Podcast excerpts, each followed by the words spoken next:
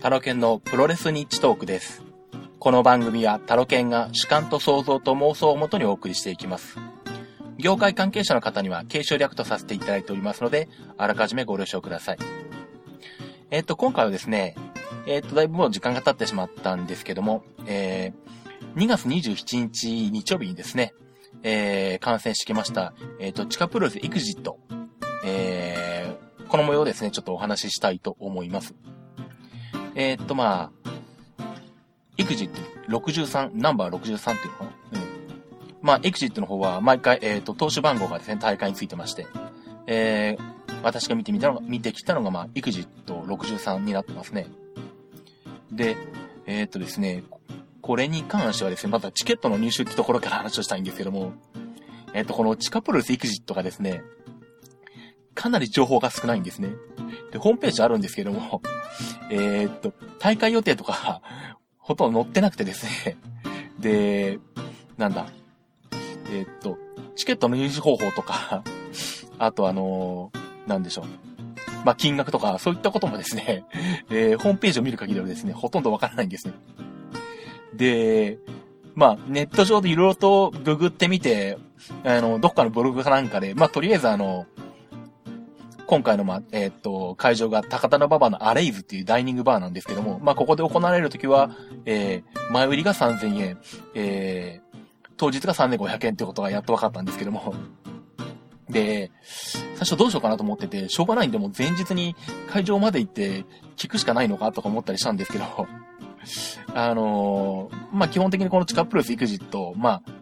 主催、主催というのかな？あの、プロモートしてるのが、あの、以前01に出てた、あの、ふごふごゆめじ選手なんですね。で、まあ、ふごふごゆめじ選手がミクシーにいるの分かってたんで、ま、ただなんだろう。あの、チケットについてとか何も書いてなくて、あの、チケット頼んでいいのかどうかっていう微妙な感じがしたもんですから、どうしようかなと思ってたんですけど、まあ、結局いろいろ探しても、あの、どっから頼んでいいのか分からずにですね。で、まあ、通常の、あの、工業だと結構、困った時の、えー、矢野啓太頼みということで、まあ、矢野啓太選手参戦されるんで、矢野啓太選手に頼めばいいんですけど、今回に限ってはですね、あの、バトラスの工業と被ってまして、えー、そのためにあの、矢野啓太選手も出てないんですね。まあ、普段出てるんで頼もうと思えばチケット頼めるんだろうとは思うんですけど、まあ、同じ、あのー頃に、あのね、自分の団体でやってる選手にですね、他のだ、あの、団体のチケット頼むのもどうかなっていうのがあるので、で、まあ、結局はですね、あの、思い切って、富国夢二選手にですね、あの、チケットをお願いできますかっていうふうにメッセージを送ってみたんですけど、あのーそしたら、あの、あっさりと、あのーありがとうございますというの決まってきた、来てですね、あ、なんだ、普通に頼めるじゃんとか思ったんですけど、で、まあ、チケットなんか、あの、まあ、窓口渡してるのかな？あの、会場渡しですね。えーで、まあ、それで、えー、とりあえず会場に向かったんですが、で、まあ先ほども言いましたけど、この会場がですね、あの、高田馬場の駅からまあ徒歩1分ぐらいすぐ近くなんですけども、えーっと、ビルの地下にあるアレイズっていうダイニングバーなんですね。まあ、ちょっとした、なんだろう、あの、食堂街っていうんじゃないんですけど、そういうお店がいくつか集まってる、まあ地下の、ビルの地下の中の一つの店なんですね。で、まあ、午後4時開始、4時半会場、あ、違うわ、3時半会場、4時開始だったかな。で、まあ、あのー席の指定とかはないので、まあ、ちょっと早めに行こうかなと思って、まあ、3時半よりちょっと前に、3時15分ぐらいだったかな。その前後に着くように行ってみて、まあ、とりあえずあの、建物とかまあ、あの、ホームページに載ってるので、まあ、そこを探してですね、まあ、あの、会場前に行ったわけですね。まあ、そしたらまあ、それらしい、あの、まあ、待っているお客さんとかですね、あの、受付カウンターらしきものがあったんで、まあ、ここだなというふうに分かったんですが、あの、まあ、本当に、えっ、と、お店としてはですね、あの、本当にダイニングバーです。で、あの、食べログとか、あの、ホットペッパーにも載ってるんですけど、普通の、あの、食べ物屋さんの、えーテーブルと椅子をですね、ざーっと片付けて、えーっと、店の真ん中にスペースを作って、で、スペースといってもですね、あの、かなり狭いんですね。まあ、もちろんあの、えーっと、あ、ちなみにですね、えっと、基本的にこのダイニングバーレイズとかでやられる、あの、開催される場合ですね、あの、リングはないです。え、っと、床にマットが引いてあるだけですね、1枚。で、これがですね、えー、っ辺が3、え、じゃあ一辺が1メートルのマットを、縦3枚、横3枚、だから3メートルかける3メートルぐらい、えー、枚のマットが引いてあって、で、リングもないんですね。で、ただ、えー、っと、そのマットの、えー、っと、四隅のところにですね、鎖が、えー、チェーンが渡してあって、まあ、天井から、えー、っと、ちょうどそのマットの角のコーナーのところに、えー、ですね、まあ、斜めに、えー、ちょうど観客席側からリングを見ると、各四方がバッテンに、あの、なるように、えー、チェーンが渡してありまして、まあ、これが、まあ、ロープの代わりというか、あの、一応まあ、えー、リング内とリング外をまあ、仕切るような格好になっています。で、ただですね、そんなに、えっ、ー、と、会場も広くなってですね、席もですね、そのリングを、えー、ぐるっと一通り取り囲むようにですね、えー、一列分しかないんですね。まあ、あとは、店の奥の方には多少テーブル席はあるんですけど、えっ、ー、と、基本的に、その3メートル ×3 メートルのリングを、えー、取り囲んでまして、で、しかも、えー、なんだろう、その、リングを囲んでるそのチェーンと、えー、っと、それを見てるお客さんとの距離がもう1メートルもないんですね。5、60センチぐらいあるかない ?5、60センチぐらいかな、せいぜい。なんで、あのー、なんだろう。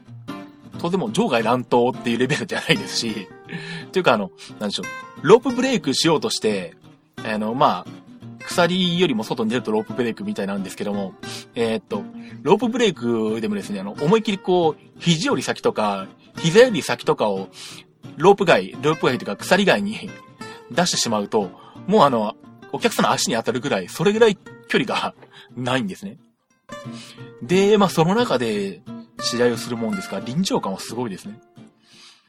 で、タッグマッチなんかになるとお客さん、あの、まあ、選手はまあ、あの、当然リング外のコーナーに立ってるんですけども、本当にあの、えー、すぐ目の前にいますね。本当にで、呼吸一つ一つが、までも聞こえるぐらいの感じなので、あの、なんだろう。これは一種独特の雰囲気があってですね、面白いです。なんでまあ、このなんだろう、まあ、シチュエーション、会場を使ったシチュエーションの作り方っていうのは、これちょっとまあ、入れる人数は少なくなっちゃいますけど、これはありだなと思ってですね、うん、これだけでかなりムードが高まりますね。で、かなり、あの、照明も落として、ちょっと薄暗い感じにして、あの、やるっていうような感じなんですけども、大体どうだろう。そのリンゴを取り囲んでる分と奥にあるテーブル席ぐらいで、まあせいぜいいっぱい入っても40人入るかどうかぐらいですかね。それぐらいの、まあ、少人数で見る形になりますね。まあ、実際今回いたのはどうだろう ?20 人ぐらい ?10 何人ぐらいなのかな？なんですけども。で、まあ、試合開始の前にですね、えー、っと、ラップで、まあ、MC みたいなのがありまして、まあ、ちょっと歌うというか、まあ、ムードを盛り上げるような MC があって、で、まあ、リングアナウンサーが、えっ、ー、と、ミスターガンノスケなんですね。で、レフェリーが、あの、リキアさんですね。あの、アックスキックとか、リキアさんですかね。はい。で、試合形式はすべて時間無制限一本勝負になってます。で、えっ、ー、と、KO かギブアップのみなので、えー、ピンフォールとかリングアウトとかそういうのはないです。で、えー、っと、まあ、今回ですね、まあ、たまたまそのバトラーツ勢も、まあ、普段よく参戦してるバトラーツ勢もいなくて、で、フゴフゴゆめじ選手もネパールに行ってるのかな？ということで、えー、っと、まあ、参戦されてなかったんですね。ですんで、まあ、えー、なんだろう、試合的には3試合でした。少ない方なのかな？これどうなんだろう。えー、っと、で、第1試合がですね、えー、っと、タッグマッチで、えー、クレナイトシアえー、マルコ・ハンニバル組対聖剣イソフィリア組になってます。えっ、と、なんかこのクレ、クレナイトシア選手というのは、えっ、と、まあ、ベルトを持ってきてたんですけど、えっ、と、WUW 世界地下王者と、PK1 世界無栄体、スーパーウェルタ級王者らしいです。まあ、その辺ちょっとよくわからないんですけども。え、っと、まあ、個人的にはあの、磯さんを見るの久しぶりだなと思ったんですよね。あのー、なんだろう。静岡プロレスの時はよく、よく、あの、磯選手出てきたんで よく見てたんですけど、静岡プロレスがあった時とか。まあ、あとはなんでしょう。まあ、知る人ぞ知る、あの、SGP の、えー、某宇宙人とも、まあ、えー、非常に関連の高い方ですね。はい。で、まあ、第一試合目タッグマッチで、えー、まあ、リングが、さっきお話したように、すごく狭いので、えー、ほとんど基本的にはですね、あの、立ち技か寝技、立ってのパンチ効く系の打撃技か、捕まえてグラウンドに持ち込んで締めるか決めるか、ぐらいしかほとんどできないんですね。で、まあ、やろうと思えば投げられなくはないんですけど、多分ダブラムスープレッツなんかだと、多分観客まで巻き込む可能性があるぐらいの、あの、スペースしかないですから。なんでまあ、ほとんど投げ技も出ないですね。なんで、そういう意味ではどちらかというと、総合系っぽい感じにはなってくるんですけど、まあ、それでもまあ、選手によって、あのー、その辺は変わってくるんですが、まあ、第一試合は、まあ、あのー、選手の面々が、まあ、どっちかというと、総合とか立ち技系のこともあってですね、うん、あのー、蹴りパンチ、えー、締める、スリーパーで締めるとかですね、ネックロックで決めるとかですね。まあ、そういう動きがほとんどですね。で、あ、とそうだ。まあ、えっ、ー、と、ロープブレイクも、えっ、ー、と、さっきちょっと話したんですけど、えっ、ー、と、ロープブレイクですね。ちなみに、あの、手首や足首が、えっと、リング外に出ただけではロープブレイクにならずに、まあ、その上で、手首、足首を、まあ、えー、リング外に出した上で、えー、と、ロープブレイクの意思を、えー、選手が表明すると。まあ、何かしらの感じで、まあ、えー、と、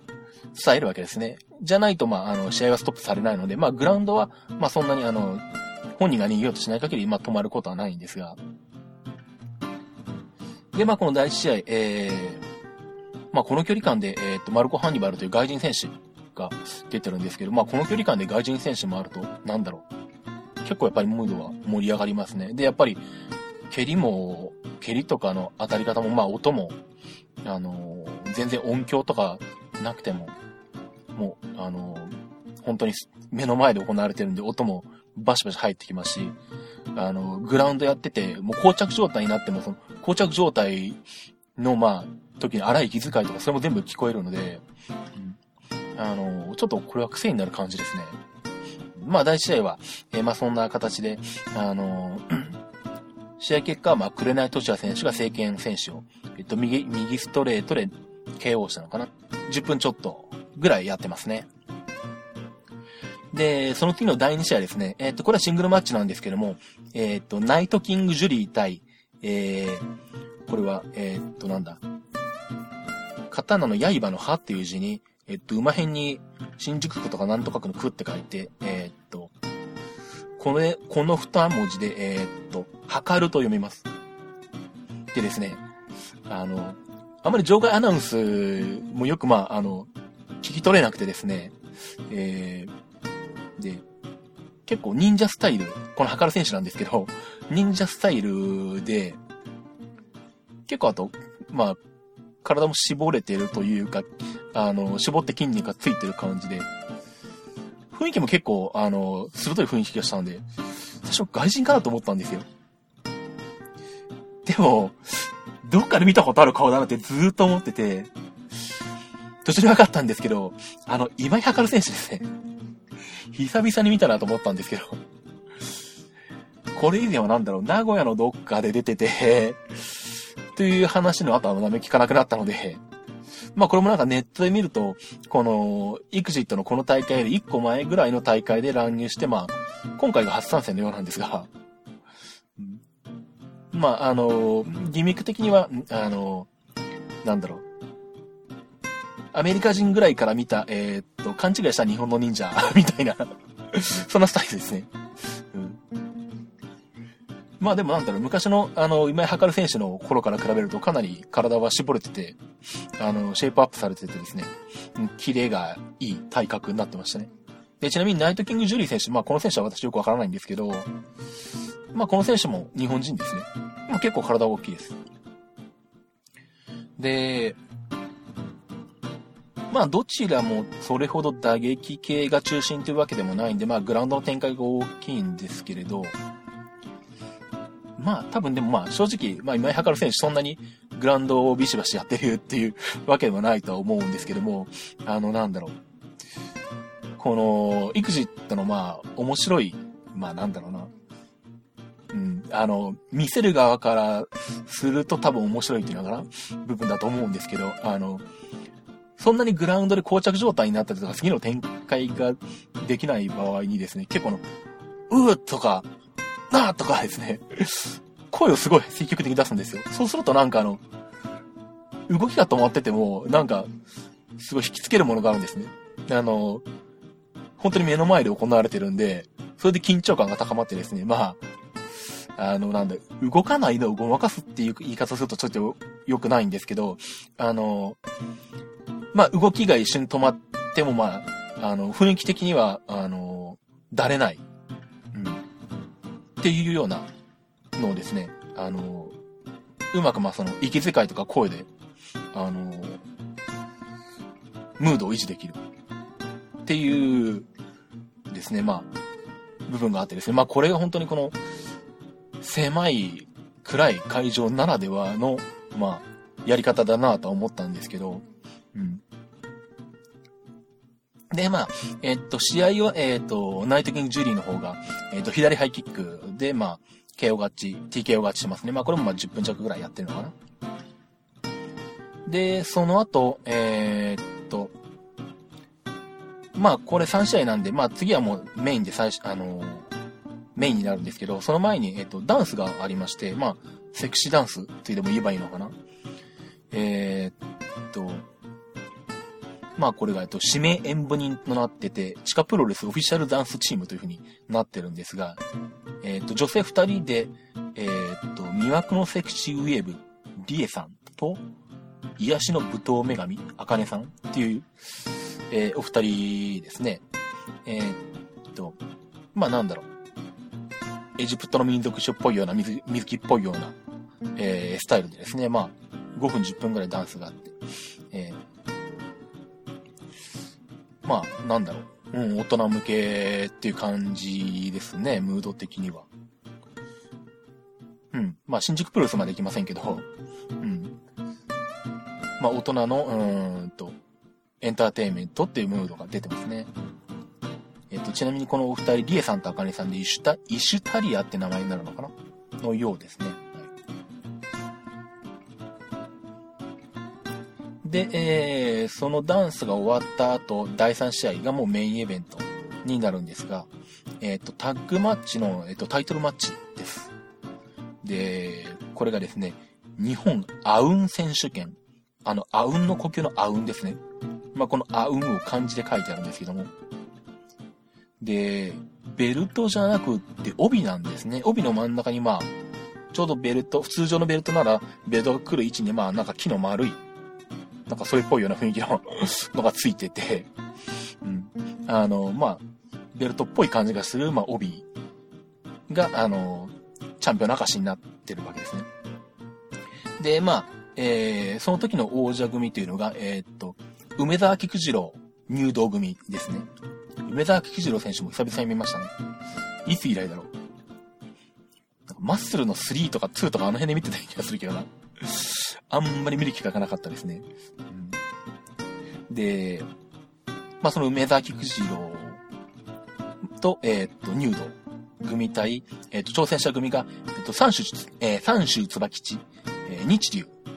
という、えー、コンビになってます。えー、この日流という選手がですね、どうもあの、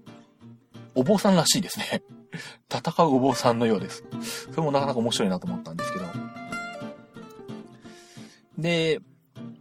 まあ、どちらかというと、どうだろう。まあ、えー、割とプロレス色が強い、この、この今回のカードの中ではまあ一番プロレス色が強い試合だったかな。まあ、あの、第一試合でも、あの、磯秀也選手が、あの、ボアンダローやったりとか、プロレス技もまあ、ちょこちょことは出るんですけど、まあ、そんなに、えっ、ー、と、プロレス、今のプロレスっぽいことってあんまりできるシチュエーションじゃないので、梅沢菊次郎選手が、かろうしてフロントスープレックスっぽいのをやったりとか、あとまあ、えっ、ー、と、最後の方に、あの、ラリアット出してましたね。まあ、これもあの、相手がコーナーにいる状態で反対側のコーナーからも走って、も走ってって言ってもあの、3、4、3、4歩で届終わってしまうんで、走るというほどの距離でもないんですけど、まあ、かろうしてラリアットを、まあ、プロレスっぽい技を出してましたね。あとはやっぱりまあ、殴る、蹴る、締める、うん、関節技とかの、えー、展開ですね。で、まあ、基本的には、えっと、カットプレイというのはないようで、まあ、あの、まあ、自分で引きずっていって逃げてしまってタッチしてしまえば、あの、逃げられるんで、まあ、カットプレイするほどでもないっていうのもあるかもしれないんですけど、えっと、基本的にカットっていうのはなかったですね。その点ではなんだろう、あの、UWF ウィンターのダブルバイトみたいな ところがあるんですけども。で、えー、っと、まあ、最終的にはですね、入道選手が三種椿地選手から、えー、っと、キャメルクラッチで、ギブアップを取って、えっと、タイトル防衛となっています。で、えー、っと、で、このベルトというか帯がですね、えー、っと、直接勝負を決めた選手に、あの帯が、で、そのパートナーに運の帯が授与されると。ですで、まあ、その時の試合結果によって、えっ、と、タッグパートナーでどっちがどっちの帯を締めるかっていうのは変わるようですね。えー、ですんで、今回は、えー、っと、入道選手が、えー、っと、取ってますんで、入道選手があの帯と。で、梅崎九郎選手の方が運の帯。というように、えー、っと、まあ、ベルトが変換されてます。で、まあ、この後ですね、えー、っと、実はなんだろう、あの、普通の、あの、大元の、えっと、ダイニングバーの状態にですね、まあ、えー、っと、戻しまして、まあ、あの、急いでですね、関係者の方が、マットとあの、鎖とかを、えー、片付けてですね、あの、椅子とか机とかをですね、戻して、あの、通常の営業状態に戻して、で、まあ、そこであの、ネパールで、まあ、行われてる、えー、地下プロレスの、えー、っと、ビデオをなんか公開するとかっていうようなことがあったようなんですけど、まあ、ちょっと、あのー、なんだろう、まあなんか、えー、一緒に話せる人とか、選手の知り合いとかがでもいれば、まあ、えー、残っておしゃべりするのもよかったかもしれないんですけど、まあ、ちょっとまあそういう相手もいなかったですし、まああと体調もあんまり良くなかったっのもあったんで、まあ今回はそれはちょっとまあ見ずに帰っていてしまったんですけども、まあ、あれですね、あのー、常連の方とか慣れてる方はその後、えっ、ー、と、ダイニングバーでまあ、食事したり、えっ、ー、と、飲み物を飲んだりしながら、えっ、と、そういったビデオを見るというような、えー、楽しみもあって、あるようです。で、まあ、そんな形の、えっ、ー、と、地下プロレス EXITなんですが、まあ、あとはその特徴的なこととして、あの、 mixi やってらっしゃる方ですね、地下プロレス EXITの、あの、コミュニ、コミュニティに入っていただくとわかるんですけど、あの、一応なんだろう、想定されている、なんちゅうんだ？えっ、ー、と、状況設定？なんて言えばいいんだ？設定がですね、えっ、ー、と、友近プロレスの本部っていうのはどうもフランスにあるという形になっていて、フランスになんかあの、一番偉い人がいるみたいですね。で、そこから、あの、参加選手に対して招待状が届いて、えー、招待状が届くと、あの、拒否することもできなくて絶対出なければいけないみたいな形になってるようです。で、えー、まあ、その、えて、一番偉いフランスの、えー、方から、まあ、カードの指名とか、えっ、ー、と、選手の指名とかあってですね、えー、まあ、だんだん、えー、参加者とか発表されていくんですけど、まあ、それもあの、 mixi のコミュニティ上で、あの、書き込みとしてこう、一つ一つこう、順を追って展開していくんですね。で、あと、まあ、あの、えー、ふごふごイメージ選手は、えー、っと、頻繁にネパールとかに行っていて、まあそっちの方で、えっ、と、地下プロレスが行われていて、そちらに出てるとかですね、いろんなあの、シチュエーションが語られててですね、なんだろう。まあ、独特のこの、エクジット、エクジットの世界っていうのを作り上げてるんですね。ですで、これをこうでずっと見ていくと面白いような気がしますね。うん、まあ、なんでしょう、ホームページに、あの、情報載せ、載せてなかったりとか、チケット購入方法とかみたいな、あの、一般的なことが載せてないのも、まあ意図的にやっていて、ムードを盛り上げてるのかなっていう感じがするんですけど、うん。まあでもなんだろう、こういう全体的にこう、独特の空気と独特の雰囲気を醸し出す、あの、も、全体的な持っていき方とか、会場の、あの、作り方とかですね、これなかなか面白いと思いますね。まあ、できたらちょっと、もう2、3回見てみたい気がしてます。まあ、あの、ここの高田の馬場のアレイズで行われることが多いみたいなんですけど、まあ、それ以外の会場でもあったりするようなんで、まあ、他の会場で見たりも、えー、したいなと思いますね。ということで、えー、っと、今回は地下プロレスエグジット、えー、2月27日に行われた、えー、高田馬場アレイズでのエグジット63の、えー、観戦レポートでした。えー、っと、で、私、えー、っと、タロケンの方ですね、ツイッターをやってます。ツイッターアカウントの方が、アットマークタロケントーク、アットマーク TARO、KN、TALK、あと、え私の本職が、えっと、まあ、Mac の修理とか、え設定ですとか、えデータ復旧ですとか、やってます。シズマックというサービスをやってます。まあ、こちらの、えー、公式アカウント、Twitter の公式アカウントの方が、アットマークシズマックになっています。まあ、もしくは、えっ、ー、と、Google 等で、えっ、ー、と、シズマックで検索していただければ、多分ひらがなでもカタカナでも出るんじゃないかな。まあ、正式にはひらがなでシズで、えっ、と、マックは MAC なんですけども、はい。それで検索していただければ、ホームページの方もご覧になっていただけます。では次回、えー、プロレス日トークですね、えー、またお送りしていきたいと思いますので、それまで少々お待ちください。それではまた。